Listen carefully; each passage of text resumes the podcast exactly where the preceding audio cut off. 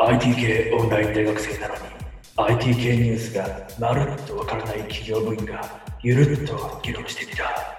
はい、どうも。お、おはようございます。ちなみにもう、もう、もうレコーディング開始してますんで、はいはい。て適当に切って貼って、面白いとこだけつなげます。素晴らしい。もう、これが大変なんですよ。もうあれですよ。もう適当にもう、マリエル、マリエル、マリエル、でも私が全部消し切り取ります。大丈夫です。マリエル、マリエル、マリエル。かなと思いますけど。今日はもう、男だらけのむさ苦しい回なんで。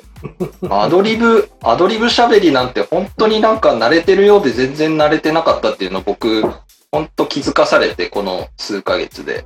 お、なんかあったんですか？あ、いや、いや本当にだから自分の YouTube チャンネル作って YouTube の動画を作ってて、もう、そういうのをめちゃめちゃ実感するわけですよね。なんか。なるほど。だからなんか、仕事で例えばプレゼンとかやってるときは、これ意外となんとかなってたように思ってたんですけど、まあ、仕事の場合、あれですよね。自分の、その、なんていうのかな、専門分野でもうストーリー、頭の中で出来上がってますからね。そうっすね。電波隊長で。あ、電波隊長。電電波隊波隊長。じゃあ、アヒルさんでいいですか？えーとですね。あ、じゃあ、サイバー先生か。サイバー先生。えーはい、今日はサイバー先生お願いします。うわ、これどこの海ですか？これ。これはカンクンですね。カンクン、ああメメキシコですね。メキシコ。あー、綺麗。リゾート地綺麗やですね、顔が。うん。うちの会社に、あの、年に1回、その世界中の営業とマーケティングの人が集まる、あの、営業会議があって、それすごい地獄なんですよ。毎回、カンクンとかハワイとか、あの、あの、マイアミとか、そういうリゾート地でやるくせに、全員ホテルに缶詰なんですよ。朝7時、で。朝7時から夜の9時まで。うわー12 14時間。全部会議、会議、会議、会議、プレゼン、プレゼン、プレゼン、プレゼン。目の前に海があるのに。それ、そこ行く意味ないっすよね、もはやね。そうなんか、逆に辛いっす。もう本当に。で、皆さん、あの、私も1回しか参加したことないんですけど、終わった瞬間のはっちゃけぶりがすごいですね。もう日やっぱそこ目当てなんでしょうね。終わった後、目当てなんでしょうね。うんアメリカの出張って普通に家族連れて行って、そのまま遊ぶとか全然ありですからね。あ、ありますね。うんうん。なんかそこ日本は結構気を使いなさいみたいな空気があって、ちょっとななんだかなって感じなんですけどね。うん多分、あの、一番違うのが、ほら、こっちだとホテルがルームチャージなんで、何人で泊まっても金額が一緒なんですよ。へー、そうなんだ。え日本だと泊まる人数で値段変わっちゃいますからね。ちょっとあの、なんていうんですか。完結音みたいな感じ。ブツブツブツブツブツブツちょっとファン、ファン消しましょうか。そういうんじゃないと思います。多分だからネットワークが遅すぎてとかでなってるいつものやつかな。あ、じゃあ、あの、みみんな、あの、ビデオ止めてみます？大丈夫です。お、じゃあ、ちょっと、透明。そうですね。これでむさ苦しい男の回が、やや軽減された感じが。軽減された。まあまあまあ。ちょっとホテルの話に戻ると、あの、博多のホテルによく行くんですけど、はいもうそこが最高で、あの、大浴場がついてて、中、中洲でめちゃくちゃ屋台とかも近くて、しかもへー1階に、一階にハイボールバーがついてるっていう、すごい最高の場所があるんですよね。そう え、あの、博多といえば、私もう10年ぐらい前に一回出張で行った時に、ホテルの朝ごはんで、あの、明太子が食べ放題でした。あー、あー、ありますね。ねえあれ、痛風待ったなしですよね。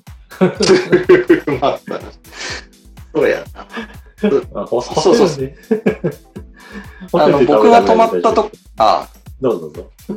ぼ僕が泊まったプリンスタワーもコロナ前はそんなんやってましたね。ほうほうほう。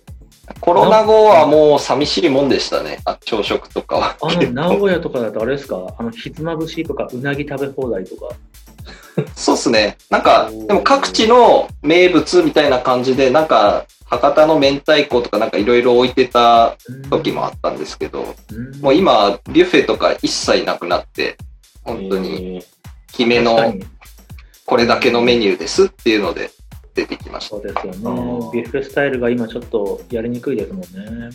ですね。2月の走りの頃に名古屋一回行ったんですけど、そこ、その時はまだビュッフェバリバリやってましたね。でもうんうんまあ、そろそろマスクしましょうみたいな感じにはなってたんですけど、うんうんうん。もうできないですね、ビュッフェ、あんまり。ですよね。電波隊長って、あの、海外に住んでらっしゃるんですよね？今は住んでないです。今は東京です。でも、あ、東京なんですか？はい、3年前ぐらいまで、あの、アメリカに住んでましね、シアトルにいらっしゃったんですよね。た。はい、シアトルとフィラデルフィア。あ、今俺どっちになのかが全然分かってなくて。どっちが、どっちが何年ぐらいですか？シアトル7年、フィラデルフィア2年ですね。シアトルにいらっしゃった時、食事とかどんな感じでした？シアトルは食事は悪くなかったですよ。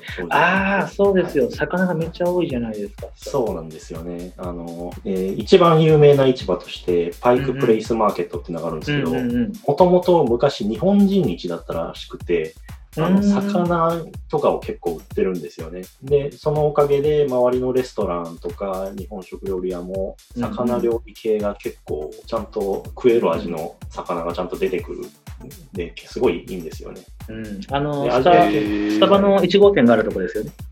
そうです、そうです。で、えー今、はいなんか、こう、そのサイなんか調べてみてるんですけど、パイププレイスマーケットは。まあ、いろんな、あの、昔ながらの日本の商店の集まりみたいな感じです。築地みたいな感じ。え築地あと、築地がうんうんはい京都の錦市場みたいな、そうですね。あー魚がもう本当にシーフード満載で。はい。うん一スタバ番名物が、1号店。はい、一番名物が、その、スタバ1号店と、あとは、なんか魚屋さんがあるんですけど、魚屋さんで買うと、魚投げてくれるんですよ。魚投げて？魚投げるショーをしつつ魚を売るっていうのが、そこの名物ですね。うんなかなか一匹一本の魚を買っていく人はそんなに実はいないんですけど、いや、もう生魚食べたいですね。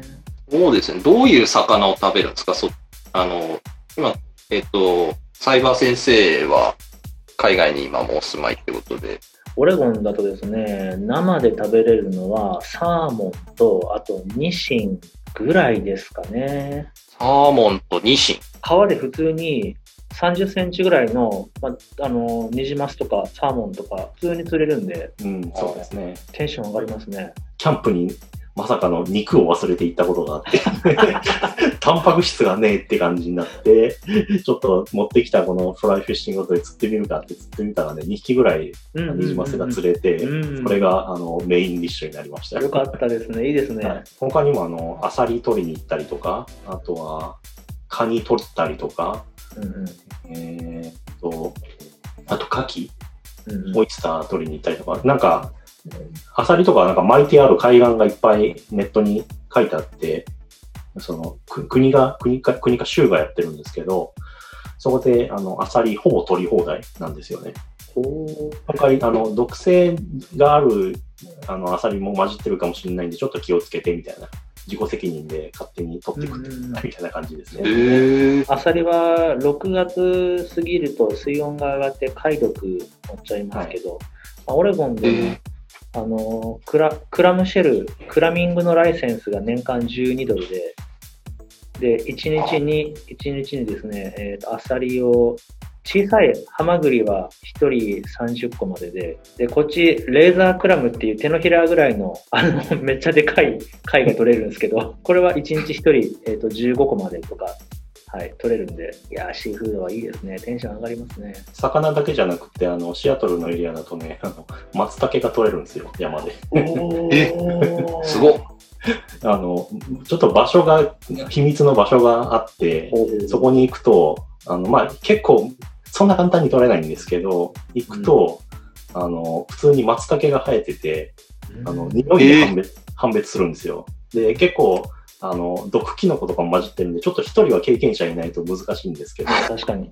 あとはそのシーズンですね。あの、ちょうどその西海岸は10月ぐらいになると雨がちょっと降り始めるんですよね。10月か11月ぐらいかな。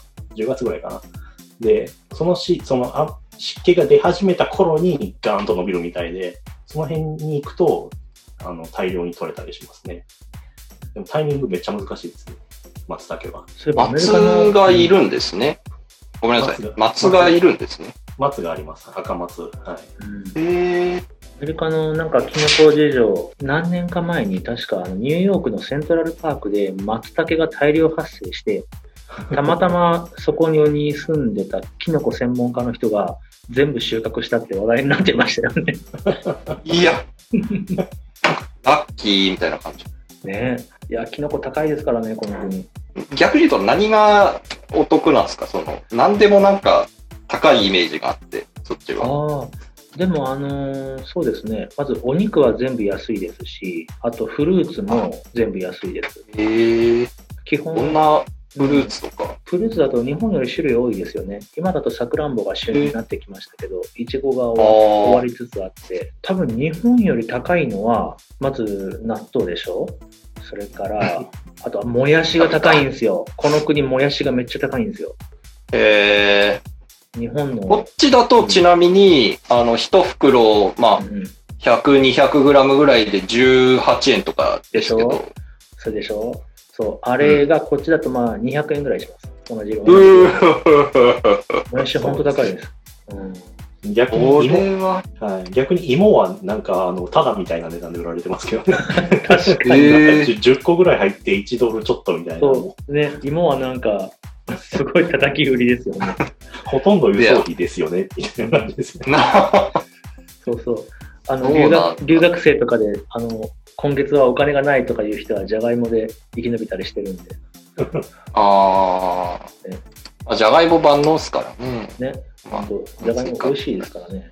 うん、しかも結構美味しいんですよね。あの、うんちゃんと味があるんで、うんうん。しっかり作れば全然生きていけるみたいな。あじゃがいもと聞いて僕とかがイメージす、アメリカだとやっぱりアイダホポテトぐらいしか思いつかないんですけど。ね、アイダホポテト、あれですよね、めっちゃ日本の、あのーカルビーかどこか知んないですけど、CM で使ったせいでめっちゃ有名ですけど、アメリカそうそう人、あんまり知らないですよ、それ。そうなんだ、やっぱり。私の奥さんが、あの、アイダホ大学に行ってたんですけど、あ、ボイシーですか？えーっとね、ボイシーに、ま、割と近いうんうんうんうんUniversity of Idaho、へえ。まあそのボイシーまで行かないんですけど、うんうんはいはいはいなんかワシントン州との県境ぐらいにあって、うんうんうんやっぱあの他の州のところとなんか部活で対決したりすると、あの、ポテト野郎ってよく言われるって言ってましたね。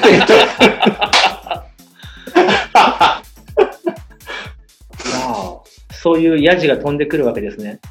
そうなんですよ。帰ってじゃがいもでも食ってろみたいな。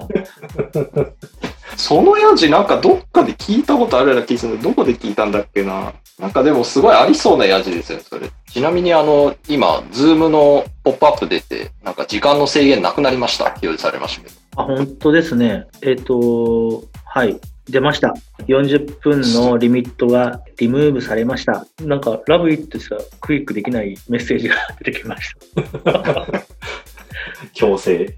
強制ラブ。そうですよね。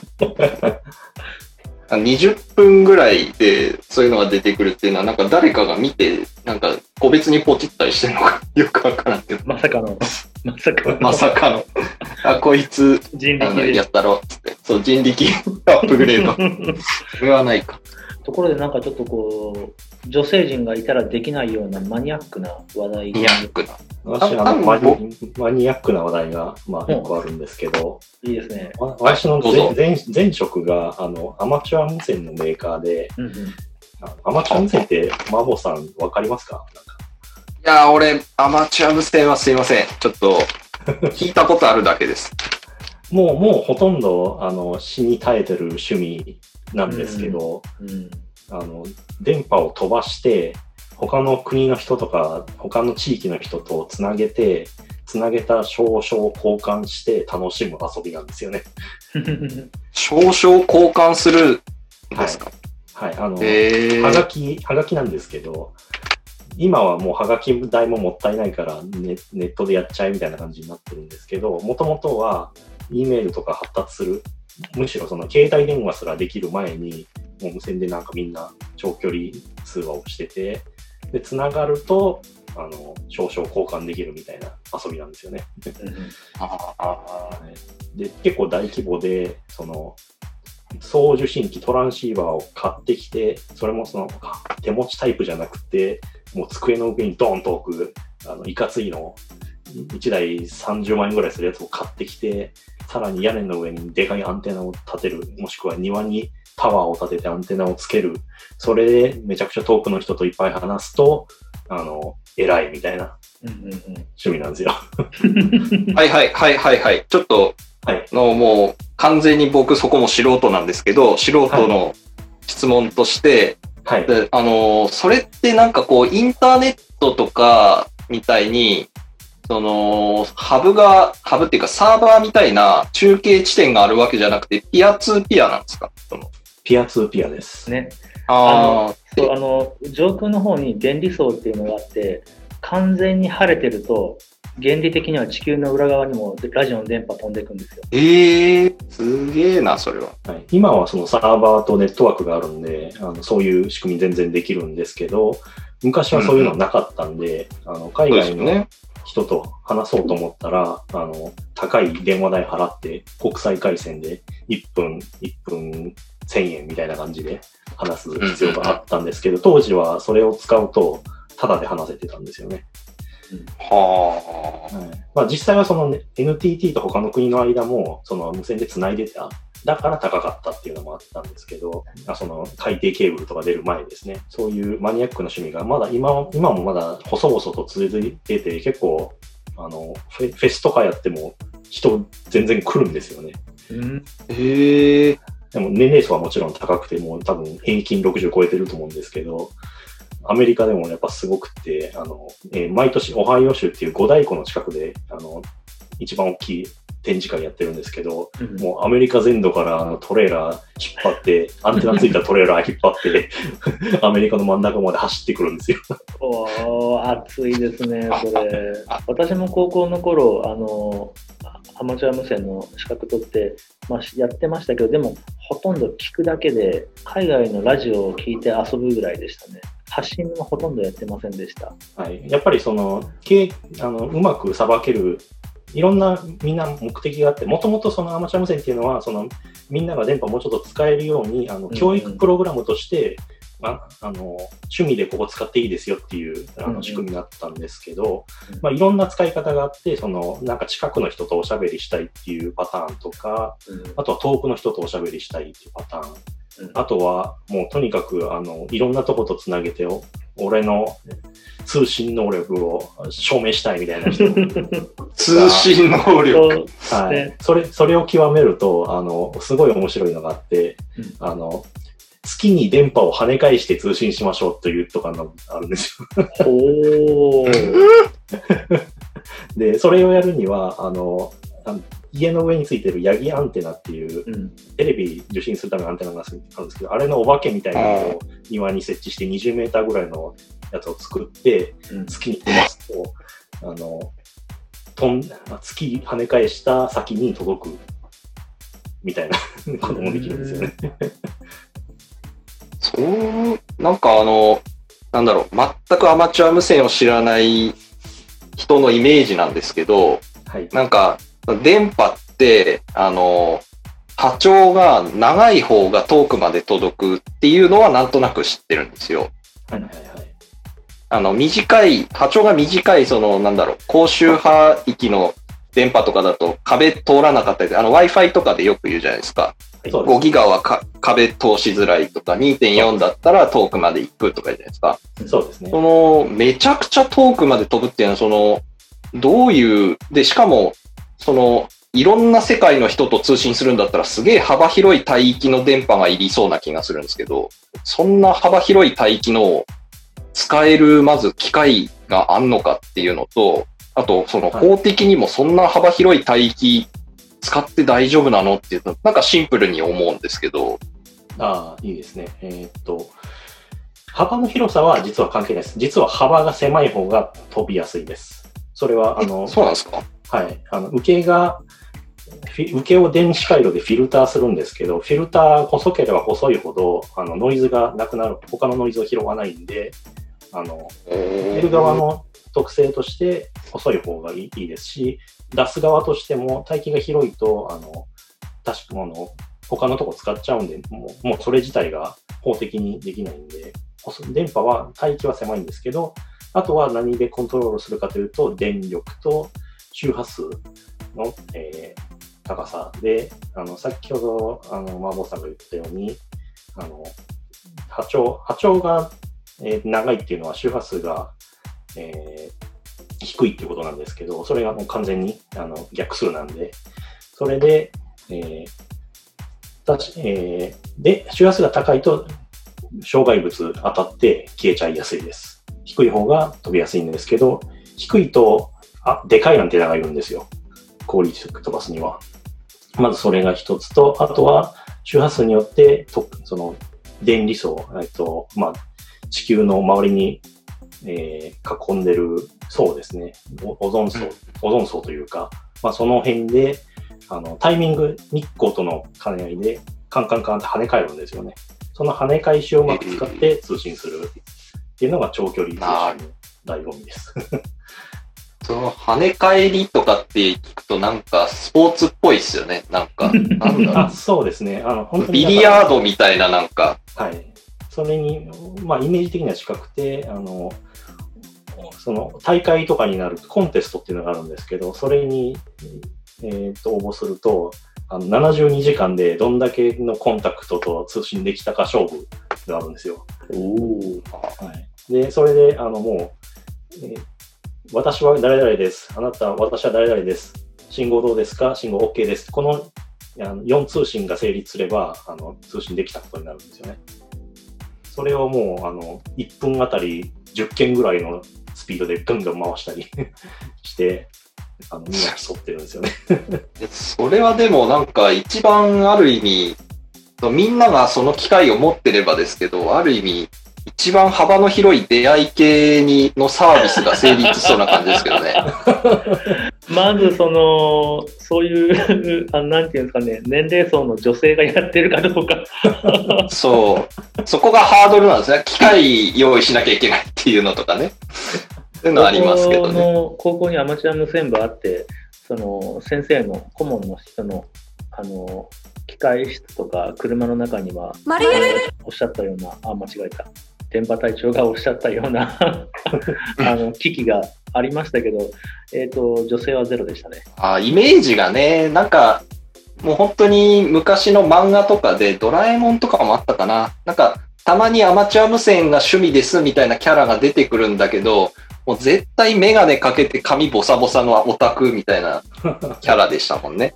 うん。いわゆるパソコン通信の前のアナログ通信ですからね。そうですよね。パソコン通信も、うちのなんか、あの、なんだろう、おじさんが昔やってましたけどね。本当のニフティサーブとかの頃うのわー、テレ放題ですか。テレ放題やってたかななんかそれ、そんなんやって、家でなんか白黒の液晶ですよね。青い、青い液晶のパソコンでやってましたね、なんか CRT ですね。ね。そうそう。何ま、何をやってたかまではもう小学校だったんで全然わかんなかったんですけど、その時は。画面付きってことは、ね、あの画像通信ですね。うん。あー。そう今でも宇宙ステーションから画像のデータを送って、それを受けるみたいなサービスまだ、まだやってるかもしれないですね。まあ今はもうネット回線あるんで、そ、そこでやる必要が全くないんで、意味ないですけど、当時は多分そうしないと、あの宇宙ステーションの中の画像はあんまうまく送れなかったんじゃないかなと思いますね。なんか今、このネットでこう、ズームとかもあって、スラックとかもあって、みんなすげえ簡単につながれる時代だからこそ、なんか逆にそういう、ね、なんか昔のアナログなつながりに回帰していくというか、逆にネットから出るみたいなのもちょっといいかなって思ったりするって、俺も思うんですけど、なんかあのテレビであのショールームの社長の前田さんとかも言ってましたようん。なんかリアルが今後価値が高高まっていくかもしれないみたいな。そうですね。ロローカル、ローカルの重要性っていうのはすごい出てくると思いますね。うんそうですよ地ね。地元密着型。うんでもそれで言うと、日本ってすごい成功してますよね。あんなに狭い島国なのに、各都道府県に名物があって、みんな旅行を楽しんで、行った先で美味しいものを食べてっていう、アメリカではなかなかないですもんね、それ。ないですあね。あ、そうなんだ。アメリカの出張って楽しみじゃないんですよね。ただ、うんただ、ただトップみたいな。で、ホテルで泊まって。そう、どこに行ってもバッファローワイルドウィングとハンバーガー、ステーキハウスそうそうほとんどそれしかなくて太るみたいな感じですね。そういうことか。日本出日本国内出張だったらもう喜んで、喜んでいきますみたいな感じですよ。ね、本当そうですよ。はい、喜んで北海道行きます。いやーあ、でもそういえば、先々週ぐらいにアメリカ人のこっちの友人と話した時に知ったんですけど、ピザお店多いじゃないですか。ドミノピザとか、なんちゃらピザ、なんちゃらピザ、なんちゃらピザって、その話をしたら、もう私にとっては全部同じピザなんですけど、彼がすごい熱く語り始めて、どこどこのピザはちょっとオイオイルが多すぎるとか、味がち味がちょっと変とか、甘すぎるとか、このピザ屋が一番美味しいとか言って、それにアメリカ人みんな同意してるんですよ。だから彼らのピザに対するリテラシーは相当高いんですよ。ピザリテラシーが。なるほど。うん、されてらっしピザ屋って乱立しますもんね、基本アメリカ。ねあどんどん、どんどん新しいのできて、えーどんどん潰れていく。うん、うん、そうそう。あとあの、ハンバーガー屋もそうですよね。そうですね。うん私、ハンバーガー別に、いや、うんバーガーキングでいいですよって言っても、ダメダメダメみたいな。ここはこ、ここのハンバーガーはサーモンがうまいとか、熱く語り合ってあね、あいつあ。ら、ほんうん、本当本気ですからね、ハンバーガーに。本当ソウルフードのなんか日本で言うと牛丼みたいな、そういうイメージなんですかね。でも牛丼ぶっちゃけ3択じゃないですか。なるほど。そうか。選択肢あんまないですよね。うんまあまあ、そうですね。まあ、きの吉野家か。あ、そこはラーメン、ラーメンでしょ。ラーメン、ラーメン。あ、ラーメンか。ああ、ラーメン確かにね、あのー盛り上がりますよね。私、豚骨派ですけど。うん、あ豚骨ですね。アメリカラーメン、おポートランドはラーメン増えましたか？シアトルは、ええ、シアトルはだいぶ増えたんですけど、そうですね。あの、日本風のラーメン屋さんがですね、7店舗ぐらいあります。おーぼちぼち。うん私もシアトル行った直後、10何13年前ぐらいは、あの、サムライラーメンっていう、まずくて味が安定してないラーメンしかなかったんですけど、この、この、えっと、7年前ぐらいから急激に、あの、日本式のラーメン屋が増え始めて、もうめちゃうまいみたいな。で、えそう、今ちょっと思い出しました。ポートランドに、あ、ポートランドじゃないですね。ポートランドそのから車で10分ぐらいのところにある、まあ日本、東京に本店があるラーメン屋があるんですけど、そのラーメン屋に入るとですね、まあ、店内の音楽が、まあ和太鼓とか笛とかの音楽なわけですよ。あすごい和風に思えるんですけど、ー、なるほど。あの、そう、アメリカ人とそこ行った時も、おこのジャパニーズミュージック、インストゥルメンツがすごくいいねとかいろいろ言ってるんですよ。で、家族で行った時も、あの、うちの妻も、ああ、なんか和風の音楽でいいねってって言ってるんですけど、私はオタクなんで知ってるんですけど、あれ、あの、サムライスピリッツっていうゲームのサントラなんですよ。あれ、本当に、いやいやいや、それ、まあ確かにゲームミュージックだから、ジャスラック的にどうなのかわかんないですけど、いやー、まさかのサムサムスピのサントラがこんなところで聴けるとは思わなかったですね。日本だとジャスラックに見つかったら一発アウト案件みたいですか、それは。でも、あれどうなんですか？ゲームのサントラってジャスラックの管轄なんですかね？あ、そうじゃないのもあんのかな。うん。まあ、日本から出れば多分何もできないと思うんで、うん。多分そうか、と思うんですけどね。いやでもまあゲーム音楽かっこいいからまあセンスあるっちゃありますよね。確かにね、あの、しかもそれでオーケストラアレンジとかのゲームミュージックすごくいいですからね。ゲームは文化なんですね、日本の。例えば、マボさんなんかハマったゲームとかあります？ゲームですか。そうですね。なんか、でも正直、多分、本当の、おいわゆる僕らの世代の男の子がハマってくるようなゲームって、僕はもしかしたらやってない方かもしれないですよね。例えばあの、ガンダムとか、あの、あんまり俺やってこなかったんですよ。だスーパーロボット対戦とかも友達がやってんのはよく見てたんですけど、なんか、えーみたいな感じで。あ、でもスパロボって逆にあれおじさん向けじゃないですか？あ、そうなんですか？ほら、だってマジンガー Z とかゲッターロボ出てくるじゃないですか。ああ、そうだ、そうだ。あれ私よりも上の世代ですからね。うん。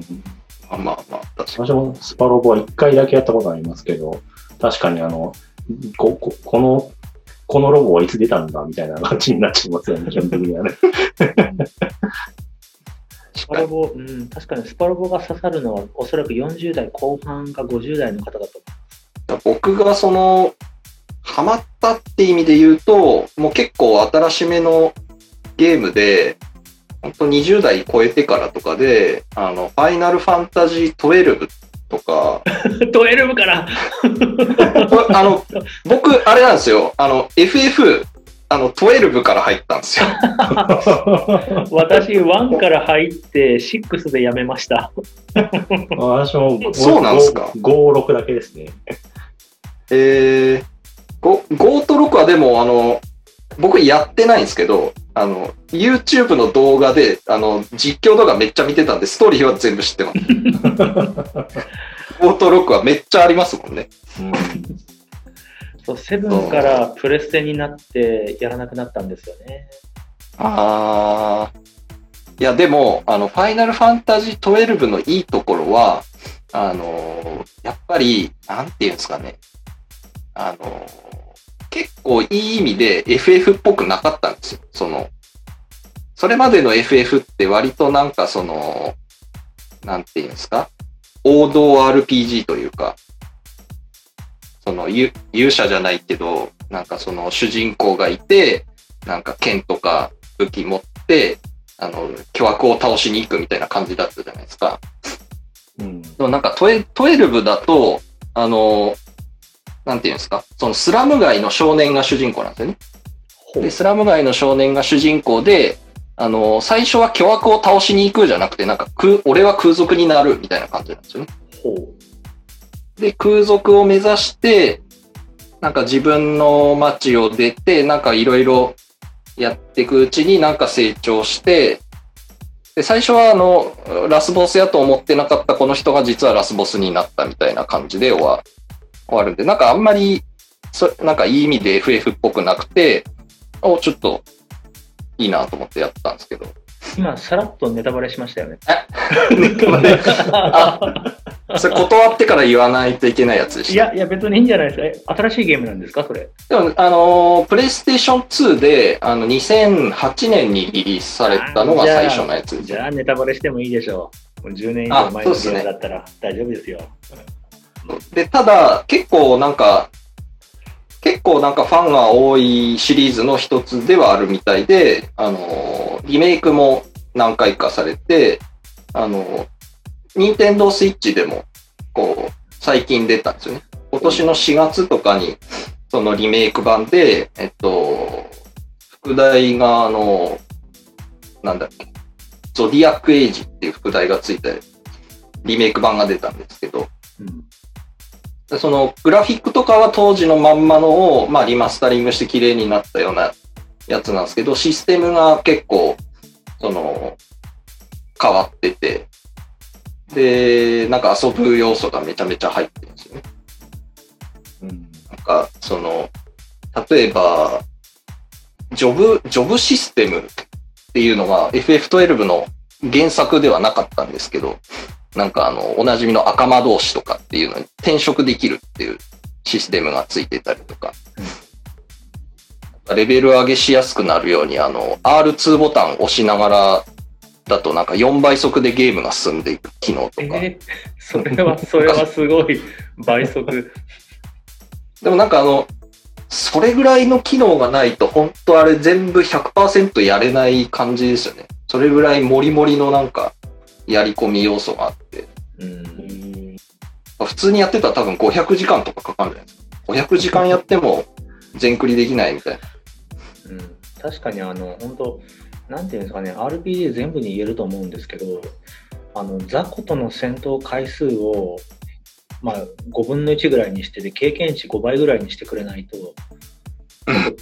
ね、単調な繰り返し作業になってしまうと、楽しめないですよね。う。実際それやんないとなんかもう全然倒せないボスとか普通にいて、うん。だ結果自動化スキルがこう発案されたりとか。ねで僕も昔プレステ2でやりましたもんね。それ、あの、FF12 で、あの、どっか閉じ込められるゾーンがあるんですけど、そこにキャラを入れて、で無限に敵が湧いてくるんですよね。で、それも、うまい殺し方をしないと、つぶ、あの、全部湧き潰しちゃうんですけど、うまいこと湧き潰れないようにしながら、ちょっとずつダメージ与えて、で、24時間とかこう、コントローラーにセロテープ貼って放置しとくっていう。え、ちょっと待ってください。え、あのーあ、歩き回ったらランダムエンカウントする形式じゃないんですか？あのーりなんていうんですかね。エンカウントではなくて、普通にそのオブジェクトがその辺歩いてるんで、それ近づくと、まあこうターゲッティングしてきてっていう。ああ、そうなんですね。その閉じ込めのとこだと、そのポップアップ、ポップしてくるんで、自動的に一定期間で湧いてくるんで、それを叩いて殺して、またこう湧いてみたいな。スイッチのやりたいと思ってダウンロードしたけど全然やってないですけどね。私もあの昔のその、えー、多分 FF5 とか6とか昔のゲームもねやっぱよくできてるなと思ってるんですよね。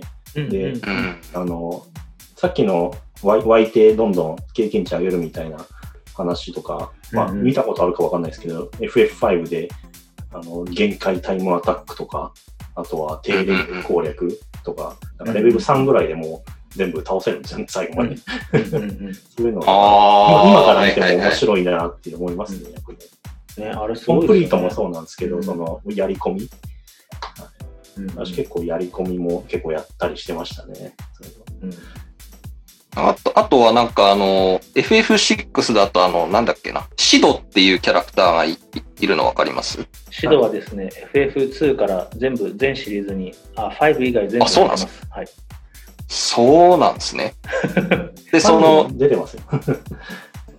あ、出て、あ、でなんか5そのもいはい。な、なんだっけな、指導、指導バグじゃなくて、なんか、最近見つかった、その指導を使った、その、はいはいはいバグがあって、それをやると、最短攻略、あの、リアルタイムアタックが更新されたみたいなのが、うんなんかい2年ぐらい前になんかいっぱい動画上がってました。そうですね。指導タイマーってやつですね。なんか、あ、そう、指導タイマー、そうそうそう、指導タイマー、あそれそれ。の、本当にあの、作り込みのバグ、もう完全にあの、えこれはセキセキュリティ、セキュリティ攻撃に近いと思うんですけど、そのシステム上のバグを、そのビットのズレとかを、あの、リバースエンジニアリングして、それそれで、あの、普段動けないところに入っちゃうとか。いいですね。なんか昔のゲームやりたくなってきました。うちのゲームいいっすよ、やっぱり。ちょっね。と、なんか、なんか、腰を落ち着けてやろうとするだけの集中力がなくなってきました。あ確かに。うん。体力がもうなくなってきましたね。そうっすね。な、なんやろな。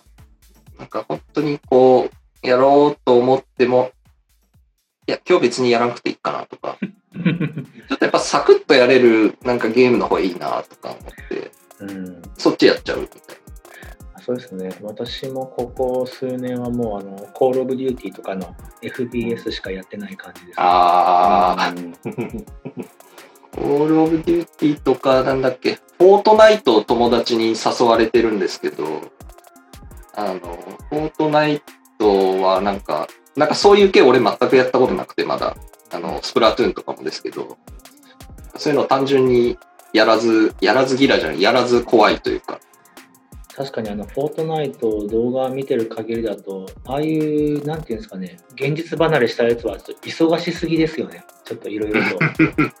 なるほど。もっとゆっくりで例えばやりたいです。うん、そうそうそう。ゆっくり、ゆっくり。でも本当夜中とかにこうぼーっとやってて、そんな反応ができるのか全く自信がないんで。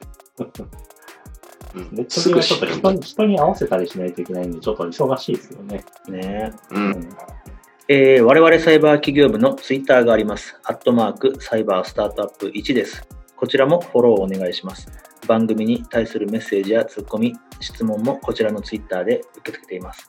それでは本日のお相手はサイバー先生と電波隊長と、麻婆でした。ありがとうございました。ありがとうございました。ありがとうございました。またねー。